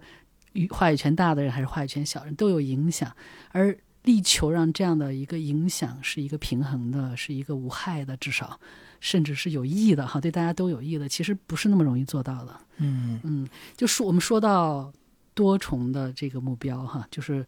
单一的目标是有害的。其实我们自如果我们在说这个发展是这样的，我们自己在做同样的事情，那就是言行不一嘛，就是嗯嗯知行不合一了，就是嗯所以随着您的那个量表变得越来越嗯丰富，或者维度变得多，您觉得自己对于具体的工作的展开会感到越来越困难吗？嗯，这倒没有，我就是实际上。因为生活就是你在实地做任何一个项目，其实它不是个项目，它就是老百姓当地的生活，他每天的选择，他的生计，对吧？你观察这些是一个特别多维度的一个东西，有些地方是新的，比如我先去墨脱，它是门巴族和珞巴族，哈，又有很多新的传说是我原来原来不了解的，它跟。就是他的这个传统文化跟藏族的又不一样哈，啊，这些都是充满了好奇的。就是你把自己放在一个生活、生存的或者发展的场景里面去体悟当地人的这个需求，本身就是一个特别好的研究。实际上，就有的时候我们会在做观察的时候，我们特别想努力达到一个目标的时候，会把自己扔进去，然后这目标实现不了，就会很沮丧哈。多少次这样的，确实很沮丧。嗯，早年的时候就更是这样哈，很多失败的尝试。但是后来我学会了，是说把自己稍微的剥离出一点点来，你把你就说我在做观察，为什么失败了？为什么我失败了？把自己向彪老师说的，把自己作为方法，的确是这样哈。你把自己作为研究对象，说这个人跑那儿去，为什么他难意，或者是他根本不理解这个事情，所以就失败了。从头起发起这个事情的时候，可能话就没说对，可能就是这个。话语没有说对，话语很重要。实际上，话语实际上体现了你有没有同理心，是不是能够共情，是你自己自我中心，还是说你把自己放在别人的位置上去替人考虑？这个非常非常重要。实际上，嗯，所以感觉好像您在做生自然保护的时候，跟人类学他去研究或者观察人、观察人类社会的那个，其实是完全是可以打通的，或者甚至很多层面可能是同样的事儿。人类学它强调是。客观的哈，就是说特别的客观的，呃，不不参与的，嗯，不介入的。但是我们是介入的，嗯就是我们有不参与的那一面，观察的那一面，但是我们是有个目的的，就是啊。当然，这个我跟刘少华老师也聊过，对对对，就是他显然是参与的，他也遭到很多攻击。实际上说他这不是人类学，其实我觉得什么学没关系。什么学真的是没有关系的。嗯，当然，就说你要是做一个学术的报告或者做一个学术的研究，你有一个这个学科的框架，那个是重要的。我在看向彪老师的，我特别喜欢他的这个书和研究以及他的一些思考。上一次我也听过他对跟那个 Jerry Diamond 嗯的一个对话吧，其实没有对那个有有点遗憾，就是没有对话，各说各的。他说的东西可能 Jerry Diamond 并没有理解是什么，所以就没有对起来。就他就谈到了这个郑和下西洋的这个事情哈，我其实也我有特别有同感。他其实说到就是说，今天人们对于这个不可持续的世界的一个反思，跟这个殖民和就是这个哥伦布探寻美洲和这个郑和下西洋同时代发生的一个事情是不同的一个结果哈。这种东西有没有什么可以借鉴的东西哈？包括在文明的进程上面，我觉得他说到这个，但是没有展开说，所以我是猜的啊。这是，就是我是很有同感的，就是说已经发生的人们认为很强、很对的事情，他显然他说那个时候是针对这个学科里面的一个框架，就是说认为。比如郑和下西洋没有拿任何的财宝回来，或者说占领任何土地回来，是一个 missed opportunity，是一个错失的良机。错失的是什么呢？扩张啊，对不对？中国那时候不需要，中国很富足，它都不需要扩张，这是这是一回事儿哈。另外一，当然你要想扩张，永远可以扩张。俄罗斯那么大，它还是不停的扩张，对吧？这个这个永远不不够嘛。就说实际上在这里面可能反映出了一种度的把握。当然也可以说，中国可能也许没那么自信啊，没有枪炮啊，什么胆儿小。但是他确实胆儿小有胆胆小的好处，是吧？他就停在那儿了，就不会再往前多走了。但多走带来了多大的伤害？这些年里面，我们看到了这过去的四五百年里间的这个这个影响，哈，是对这个地球的影响，可能是一个致命的影响。说远了啊，就是说，他肯定是对这样的一个框架做的回应。所以了解有这样的框架，我觉得是有必要的。但是我觉得在我们讨论真问题的时候，甚至是寻找对真问题的答案的时候，没有必要拘泥于这些框架，到底是中立的还是有轻价值选择的哈？我觉得都可以。嗯，我过去会特别喜欢问老师们，就是到底对这些问题的看法是悲观啊还是乐观？就是我在可能刚刚毕业之后特别习惯的一个思维逻辑，特别想让别人。呃，或者是你更信任、更尊敬的人告诉你说你的、你们的表态度是什么？这样的话，我比较容易跟随，或者我我比较容易选择我相信什么或者不相信什么。但是我觉得，尤其是听完吕志老师讲这些对问题的看法之后，你会觉得这种态度的二二分其实没有什么。价值就是你，你看具体的每一件事情、每一个项目、每一个问题，呃，深入进去，看到它落到实践层面，所有参与人的意见是什么，呃，相应的后果和代价是什么，可能做出了改变在哪里？之后其实可能也跟我们前面讨论是有关系的，就是你就找到自己的位置了，就是你自己在哪里，然后你能做到哪里，你就做到哪里。做不到的时候，也不用把自己全遮进去。你就作为一个观察者，脱离一点，失败是很正常的，就是不要为一个失败，就是这实际上是我值，就是我的目的没有达到，我就。不行了哈，嗯，这个可能是没有必要的。就是这个里面可能我最大，其实我没有达到目的。当然，我这个目的可能是一个我自认为是对社会好、对地球好的一个目的，但这里面仍然有我在里头，就没必要了。实际上，嗯，所有这些没有实现的、没有达成都有原因，都有它的合理性在里头。然后最后我还想说，就是也是前面吕植老师说到，就是要其实是需要更多的案例的，嗯，然后这些案例当然可能像吕植老师这样的科学家或者奔走在一线的，就是环境保护者会提供这样的案例的可能，但我想就是刚才我们也聊到了。自生态和自然就在我们周围，就在城市里面，在我们触手可及的生活很细节的地方，就是我们其实所有人都可以参与贡献案例。然后就像您前面举了好几个例子，其实最后这些案例可能都会得到很高层面的认可，联合国会收录等等等等。所以大家也不要错过这样的机会。实际上，现在城市生物多样性是一个热点。嗯，在全球的生物多样性保护这个板块里面，这一次特别加上了这一条，就是在这个全球生物多样性保护框架里面加上了这个城市的这一条。所以我多少到最后有一点缓解前面说到要跟您聊天的这个这个紧张，就是这种紧张和焦虑吧。我觉得可能大家或多或少都有这样的可能性。就如果当我们的意识或者你意识到这是有问题的时候，其实你可以参与到构建某个小小的案例的过程当中来。完全是，完全是我就是我觉得就是所谓的不以。善小而不为，哈。所以我觉得这个这个启发或这个启示也分享给今天的可以听到这个节目的所有的朋友，不管是你是年轻的，还是说已经已经在社会上有一定的 声望和影响，就是希望我们可能站在各自的位置上面去发出这样的声音，然后形成这种呼应的关系，然后说不定我们自己就能创造很好的对于保护自然的一个案例。其实答案就在我们每个人手里，这个世界会不会好，答案在我们自己每个人手里。谢谢吕植老师。